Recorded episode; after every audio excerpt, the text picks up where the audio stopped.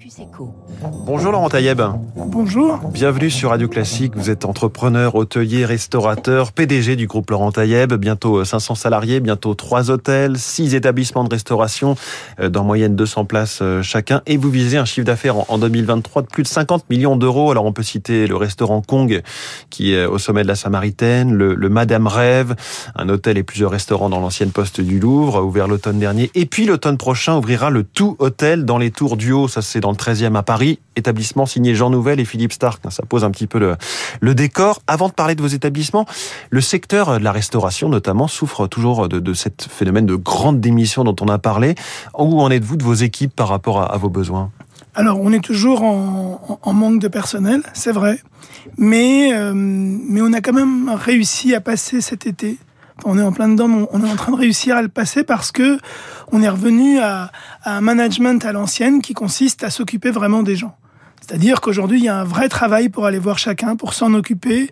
C'est c'est euh, C'est la seule façon en fait de fidéliser, de s'assurer qu'on a du personnel. Bah oui, parce que c'est-à-dire qu'aujourd'hui le salaire ne fait pas tout. C'est la prise en considération des besoins de chacun. C'est de, de les écouter, de d'être au petit soin après, avec chacun, et ça nécessite un travail titanesque parce que quand on est très nombreux comme ça, il faut avoir des relais des uns par rapport aux Oui. autres pour pouvoir s'occuper de, de tous nos salariés. Mais ça veut dire que la profession, les restaurateurs, en tout cas une partie d'entre eux, ne se sont pas assez remis en question sur la façon de considérer le personnel?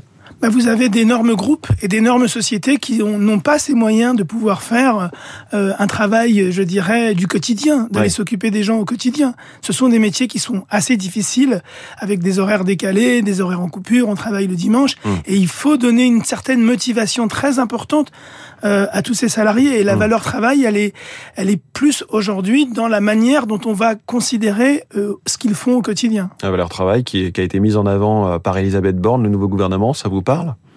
Mais de toute façon, je vais vous dire une chose aujourd'hui, dans les PME, euh, tels que nous sommes, si on ne fait pas euh, du quotidien avec chacun, on va vraiment avoir un problème. La notion de, Mm. de la personne qui vit aux Bahamas et qui donne des ordres dans les PME, c'est révolu. hein. Bon, je sais pas s'il y en a beaucoup, mais en tout cas, oui, c'est une vision qu'on peut avoir.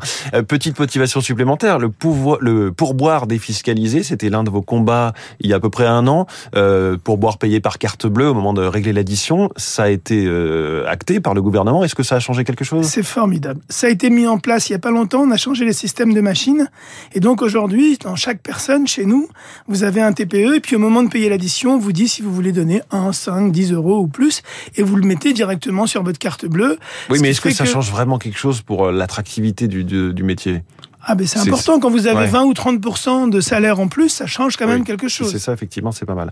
Comment se présente l'été, Laurent Taïeb Où- Où en sont euh, vos taux de réservation? Ils sont élevés.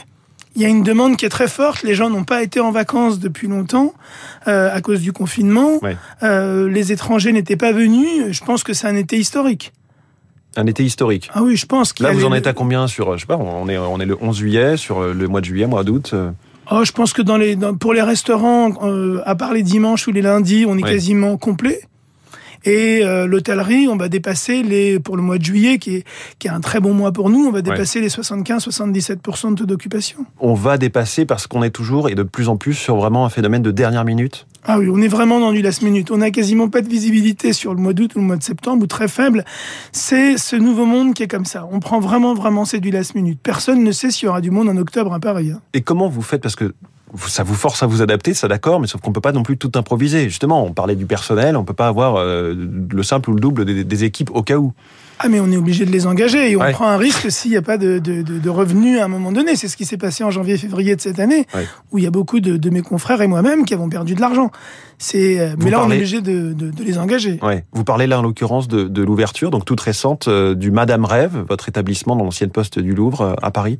Comment ça s'est passé? C'est quoi un peu le bilan de cette ouverture? Ah, c'est formidable parce qu'on a rencontré un vrai public, il y a une vraie demande. La difficulté aujourd'hui, c'est ce que vous disiez, c'est-à-dire euh, on peut passer du tout au rien. Ça c'est très complexe. On va avoir un Covid au mois de janvier, il y a personne, et on est au mois de juin et on est hors vente. Ouais. Euh, et c'est cette difficulté-là euh, qui est difficile, mais Euh, Donc ça a, été, ça a, été, très dur juste après l'ouverture. Aujourd'hui, ça y est, vous êtes rassuré.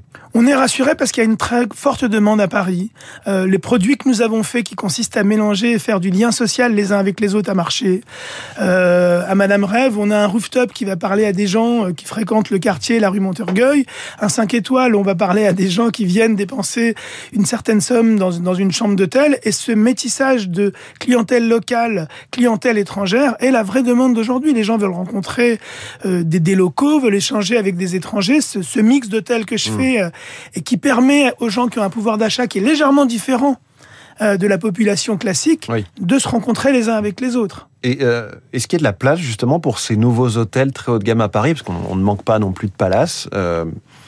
Mais justement, c'est pas des palaces. Oui. Ça veut dire que mine de rien, c'est plus accessible. C'est plus accessible. Et il y a une clientèle donc il y a une clientèle. Ouais. Tout est relatif avec les chambres d'hôtel, parce que très accessible, ça reste relatif. Mais on a des lieux de vie, on a des restaurants, on a des cafés, on a des mmh. rooftops qui permettent à un moment donné à une population moins aisée d'y venir. Et oui. c'est ce qu'on fait autour du haut. C'est pareil en fait. Oui, bah, finalement avec les, le Madame Rêve, le Kong, vous êtes un peu pionnier des rooftops parisiens.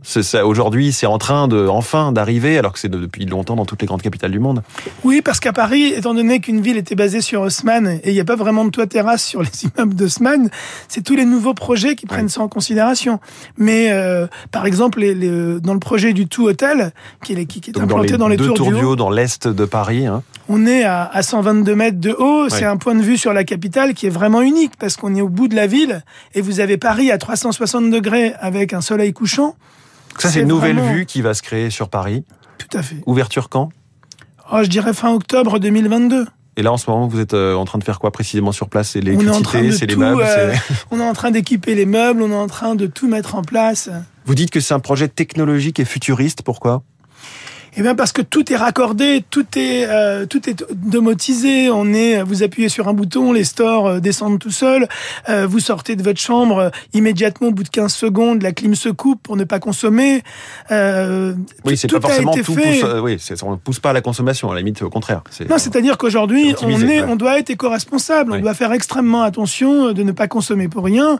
Et c'est un projet qui a quelque chose de magique. C'est la première fois qu'on va se retrouver à 130 mètres de haut avec une terrasse, avec un point de vue sur la ville qu'on n'a pas vu, et qui va permettre à des gens qui ne sont pas mmh. très fortunés de pouvoir y venir. C'est vraiment euh, une manière de pouvoir mélanger les gens aujourd'hui qui est, qui est quand même mon, mon, mon, chemin de croix, si Votre cheval de bataille, on va dire ça de façon plus voilà, positive. Cheval de bataille. Laurent Taillet, PDG du groupe Laurent Taillet, merci beaucoup. Euh, invité du Focus Eco ce matin, bonne journée. 6h54. Les microplastiques, ce n'est pas vraiment fantastique, on en retrouve jusqu'en...